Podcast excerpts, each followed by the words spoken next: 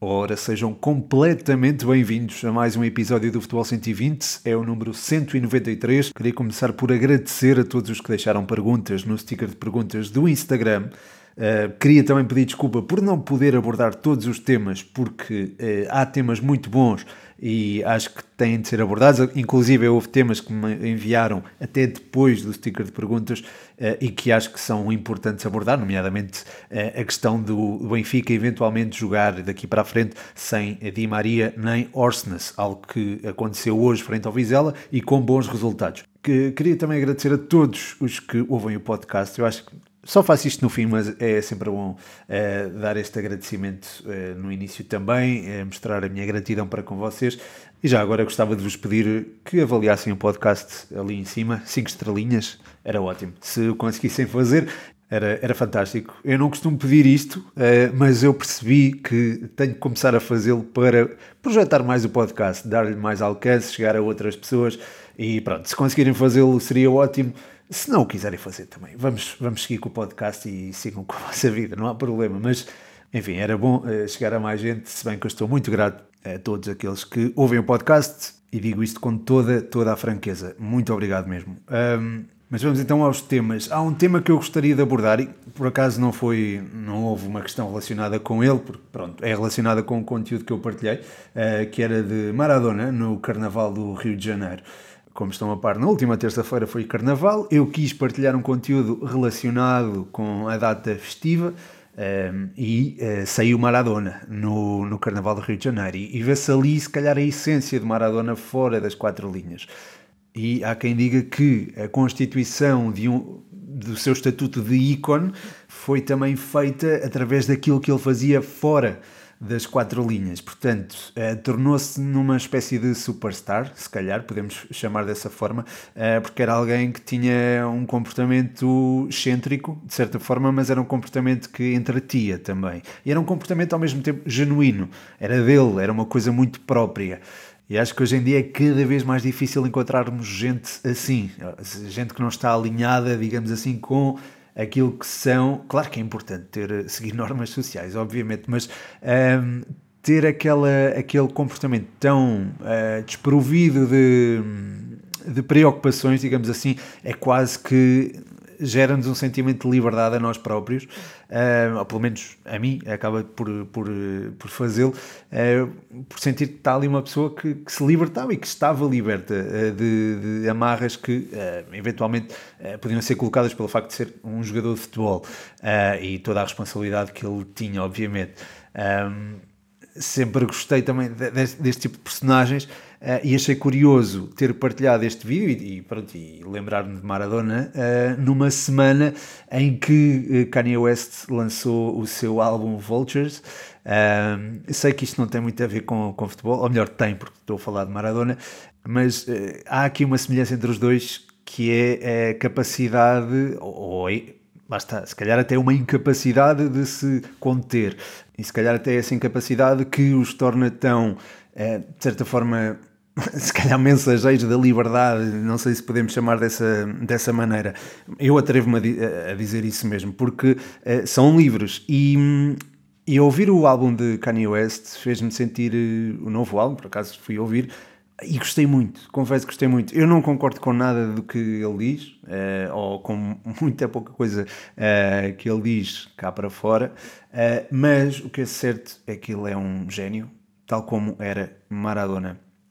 E um, tudo aquilo que ele faz e toda a extensão da sua personalidade, apesar de não gostar, eu não gostar daquilo que ele diz, aprecio a capacidade de estar completamente a marimbar uh, e dizer exatamente aquilo que pensa. É algo que eu admiro porque tem um estatuto de figura pública, podia ter uh, maior recato e ser uma pessoa, enfim, que, com maior contenção, mas é alguém que se liberta completamente. Eu acho isso um, ehm, extraordinário e, de certa forma, acho que há um traço maradoniano em Kanye West. E já que estou a falar de cultura e de liberdade também, um, gostava também de falar de um filme que eu vi esta semana, que foi o filme do, do Bob Marley, uh, que também, lá está, tinha uma personalidade livre. Uh, foi alguém que se libertou, de certa forma, uh, daquilo que se calhar lhe queriam impor a nível político, e ele foi alguém que nunca esteve.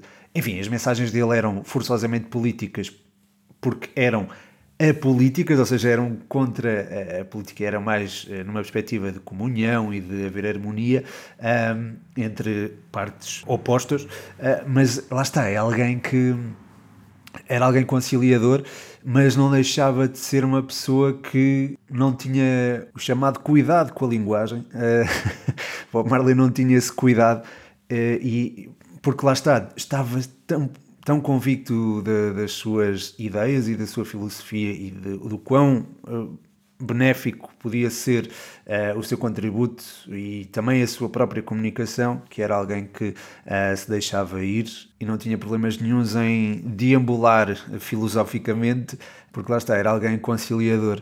Uh, e, aliás, ele, ele, dizia mesmo que um, a vida, a vida dele não tinha assim tanto valor para ele quanto tinham outras questões. Uh, havia algo mais além da vida dele. Uh, eu acho isso desarmante. Uh, desarmante e ao mesmo tempo também bonito.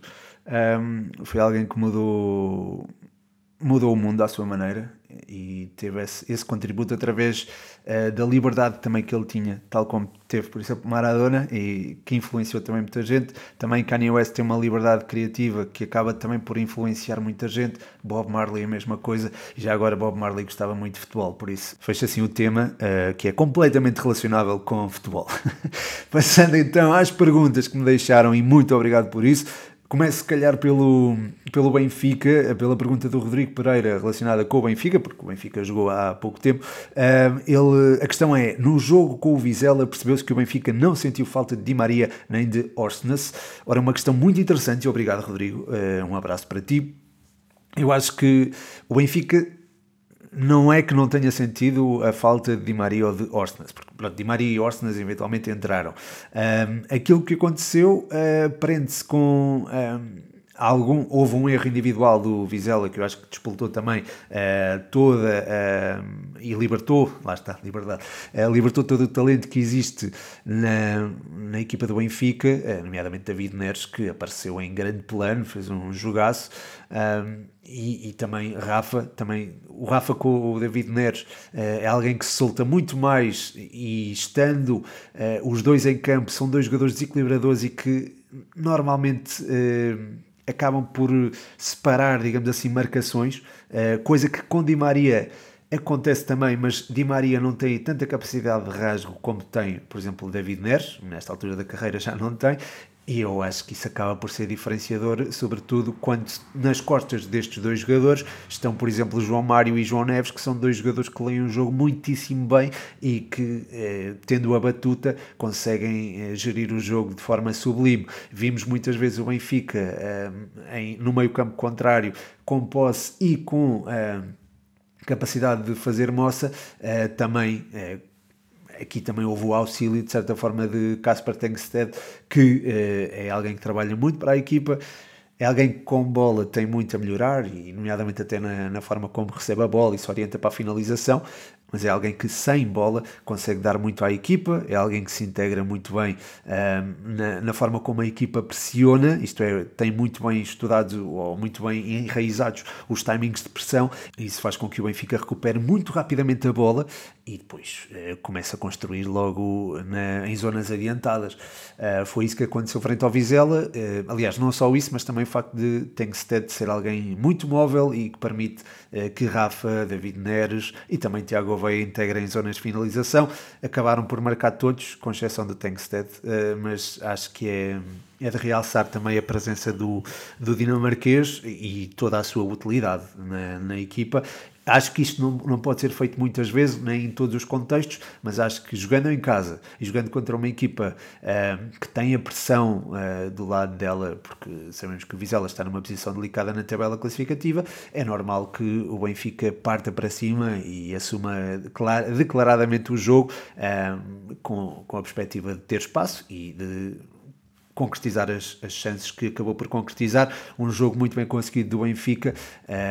Não, lá está, volto a dizer, não sei se isto será solução para outros jogos, porque a equipa acaba por perder equilíbrio, mas uh, nestes contextos acho que pode ser bastante útil uh, não ter, entre aspas, Di Maria nem Orsnes, porque são jogadores que também acabam por afunilar um bocadinho o jogo. Di Maria não, é, já não é um jogador muito encostado à linha, é alguém que vem muito para dentro. Uh, o Orsnes é um lateral que não dá tanta projeção, quer dizer, ele não é lateral, mas pronto, quando atua naquela posição, é alguém que não dá muita não dá tanta amplitude nem tanta verticalidade, uh, é um jogador mais contido, mas é alguém que também lê muito bem o jogo. Uh, jogando no meio, pode dar algum equilíbrio à equipa, uh, não só no meio, como também jogando a partir do flanco esquerdo do meio campo ofensivo, de interior esquerdo, se preferirem, e é alguém que, lá está, pode acrescentar em qualquer posição, mas é sendo o jogo com tração à frente, uh, Orsnes uh, poderá não ser assim tão, uh, tão útil. Acho que podemos usar essa,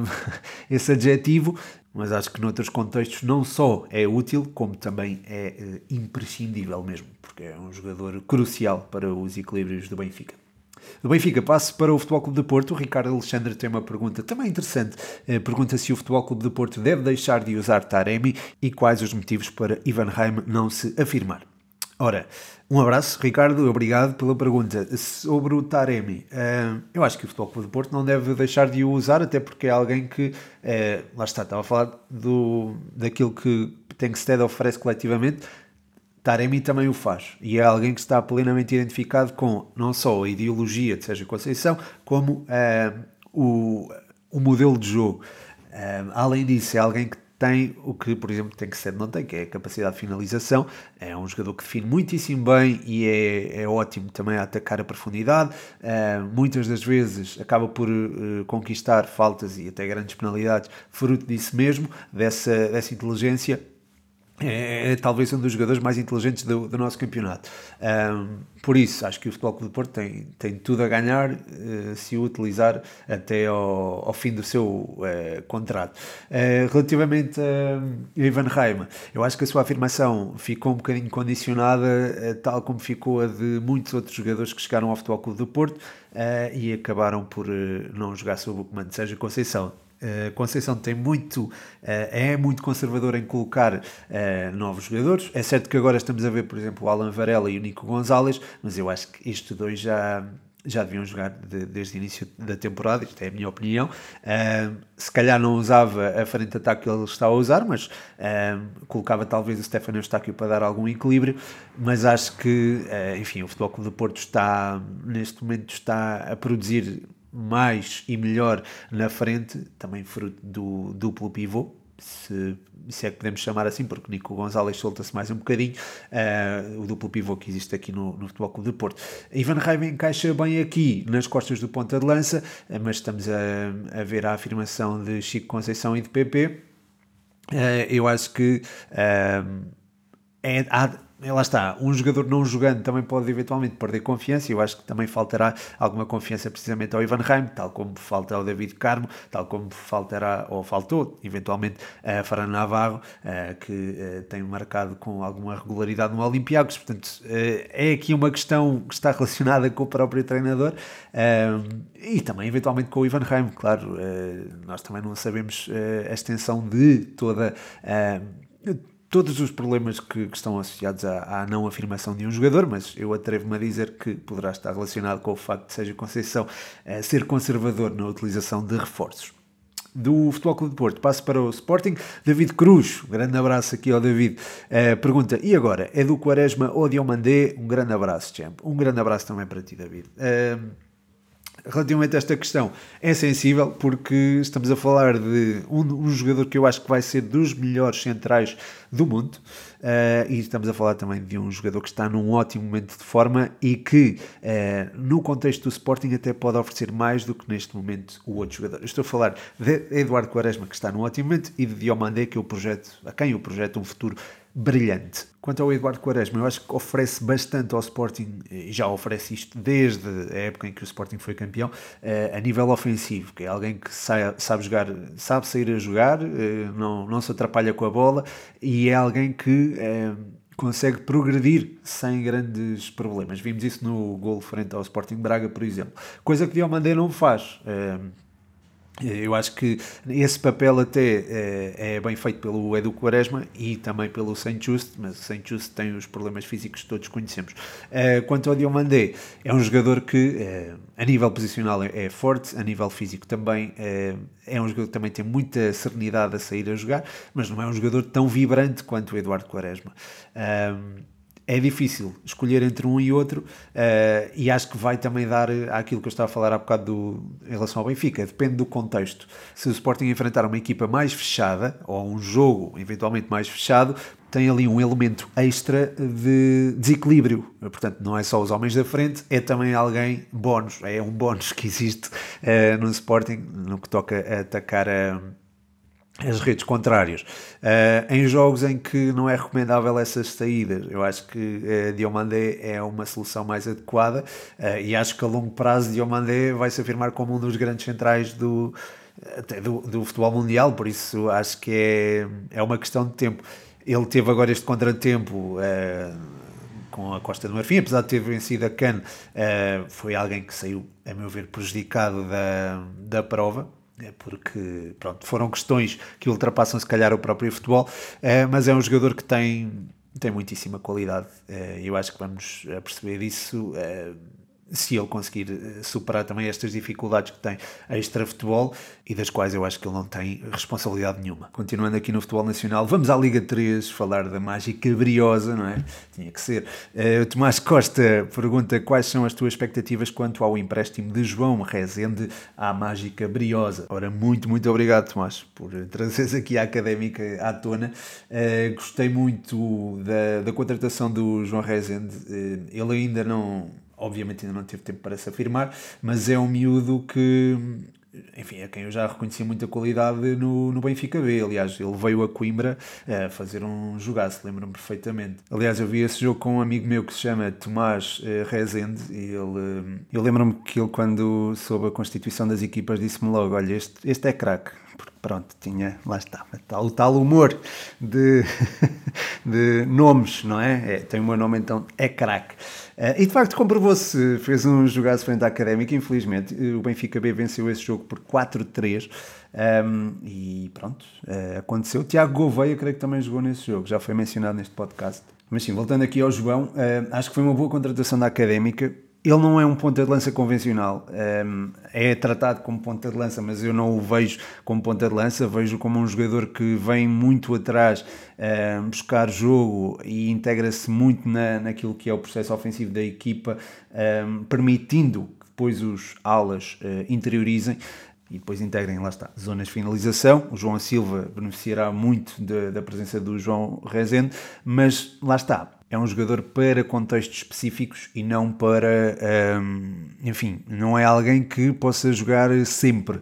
Um, quando jogamos com um falso 9, ou se houver essa possibilidade de jogarmos com um falso 9, na eventualidade de Juan Pereira não jogar, acho que sim, faz sentido colocá-lo. De outra forma, será muito útil quando precisarmos de gerir o jogo, porque é alguém que tem critério, além de ser de integrar muito bem zonas de finalização e ser alguém que tem também essa capacidade um, de de, de, tem boa chegada à área, é também alguém que tem, essa, tem uma boa leitura de jogo, é um jogador muito inteligente e acho que vai, vai acrescentar muito nesta, nesta fase de, de subida, uh, que eh, pronto, tenho, tenho o desejo de, de ver a Académica subir, obviamente, Uh, mas eu já, pronto, já disse quais eram as minhas expectativas, mantenho uh, e vou mantê-las. Uh, se forem ultrapassadas, fico feliz da vida. As minhas expectativas eram irmos à fase de subida, mas não conseguirmos a subida. Eventualmente até conseguimos o playoff, mas não conseguimos a, a, a, a subida propriamente dita.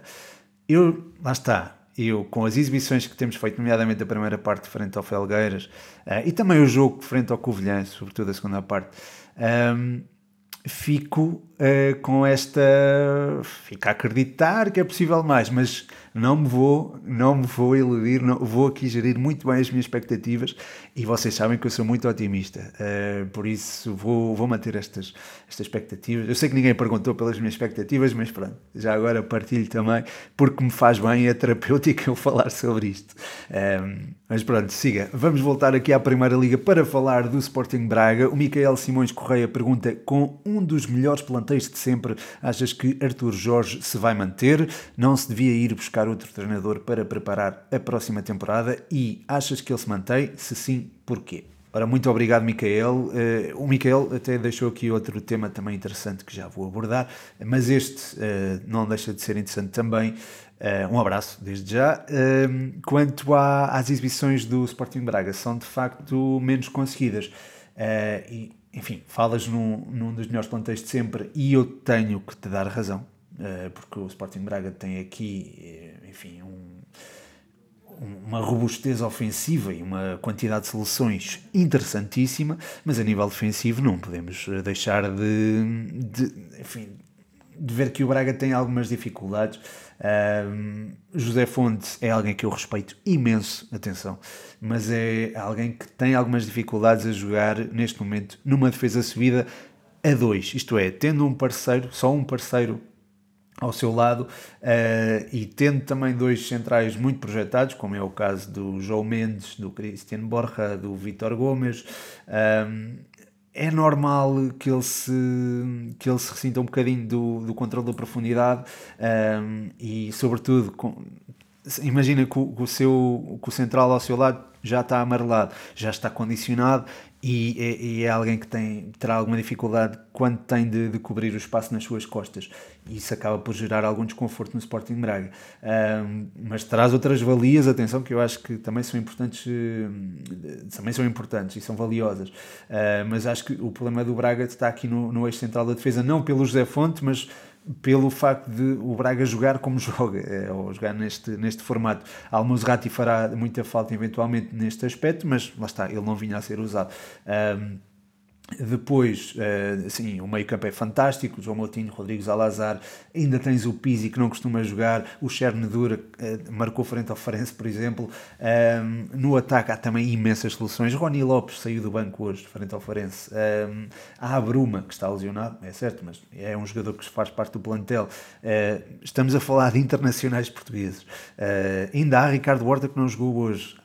Uh, há também a presença de Abel Ruiz, uh, que, enfim, não gosto muito de o ver a partir do, do flanco como aconteceu hoje, e aconteceu também frente ao Karabag, mas acho que é, enfim, lá está, não acho que seja um jogador um, ehm, para estar ali. É um jogador para a posição 9, embora ele saia muito da posição 9, mas acho que deve partir de lá.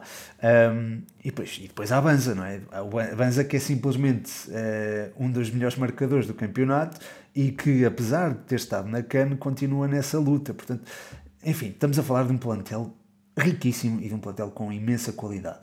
Um, ehm, se não é aproveitado, eu acho que, enfim, não sei se até. Pronto, há aqui esta questão defensiva, eu acho que é muito importante, porque aquilo que dizem sobre as defesas, que são as defesas que ganham campeonatos, os ataques ganham jogos, é de facto verdade. Uh, o Braga tem um ataque fantástico, mas uh, se, se o ataque provoca algum desequilíbrio, um, e a partir do momento em que o ataque não consegue uh, condicionar a saída de bola contrária, aí entram as dificuldades do Sporting Braga e hoje vimos isso frente ao Farense. Uh, aliás, o Sporting Braga é raro o jogo em que tem uma, uma folha limpa, uma clean sheet. Uh, teve, por exemplo, no jogo da Taça da Liga, ou nos jogos da Taça da Liga, mas aí, nos jogos não, no, contra o Estoril não teve, lá está, pronto, cá está esta, esta questão a voltar ao de cima. Mas estou-me a lembrar do jogo com o Sporting, o que é que aconteceu? O Braga teve uma, uh, uma defesa mais recuada, mais encostada à baliza, digamos assim. José Fonte está-se muito bem nesse contexto e acho que as coisas correram bem também precisamente por isso. Um, agora, uh, também é preciso ver que o Sporting dominou a primeira parte e isso também, para sermos intelectualmente honestos, é preciso recordar esse, esse aspecto. O que é que pode faltar aqui ou no que é que Artur Jorge pode ter falhado?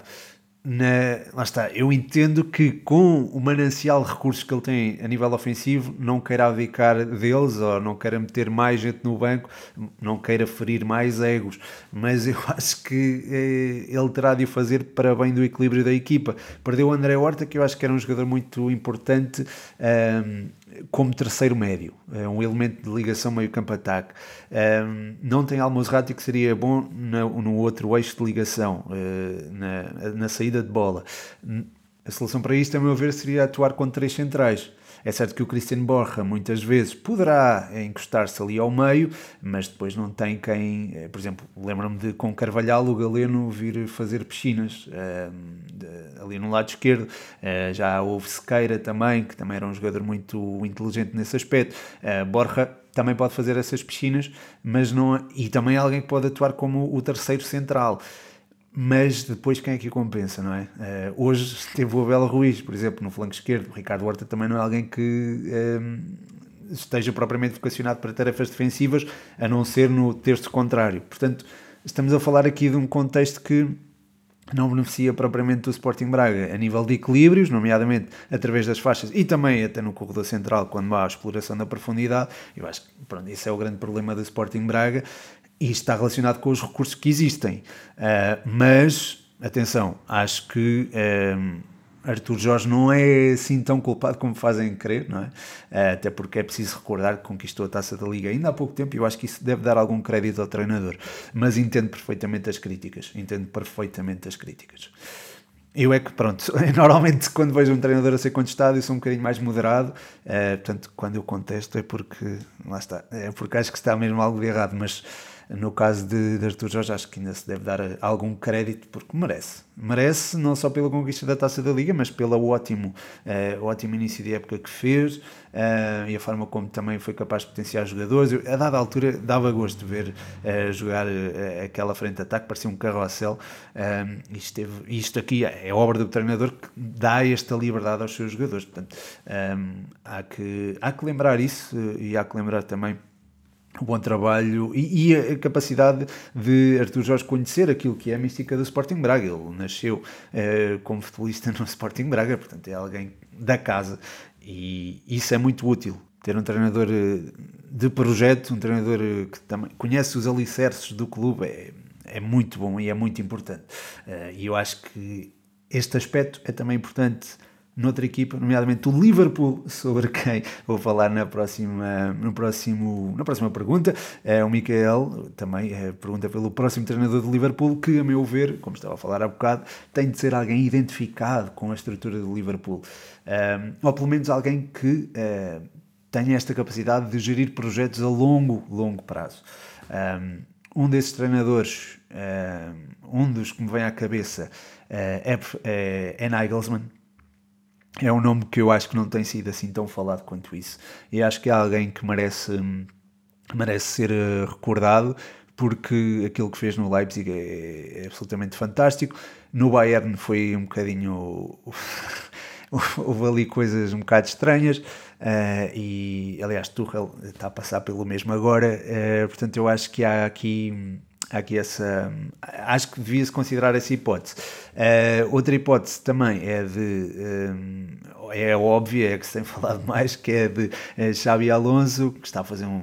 Enfim, é, já não há palavras para, para a forma que ele tem, a forma como tem colocado a jogar o Leverkusen, e é alguém que, claro, conhece perfeitamente o Liverpool, jogou durante vários anos lá uh, e, é, e é um treinador que já está a dar cartas. É também da escola alemã, uh, porque começou a treinar lá, quer dizer, começou a treinar até na Real Sociedade B, mas pronto, uh, pronto indo para o Leverkusen uh, impôs uma ideia muito interessante, pôs a equipa a jogar de forma uh, fantástica e como estamos a ver agora, eu acho que ele pode fazer isso também no Liverpool, com esta intensidade, com esta, enfim, vai até de acordo aos princípios de Klopp, portanto podia até ser um treinador de transição para outra ideologia, seria alguém que podia perfeitamente um, aproveitar o que Klopp deixou no Liverpool e uh, elevar a outro patamar.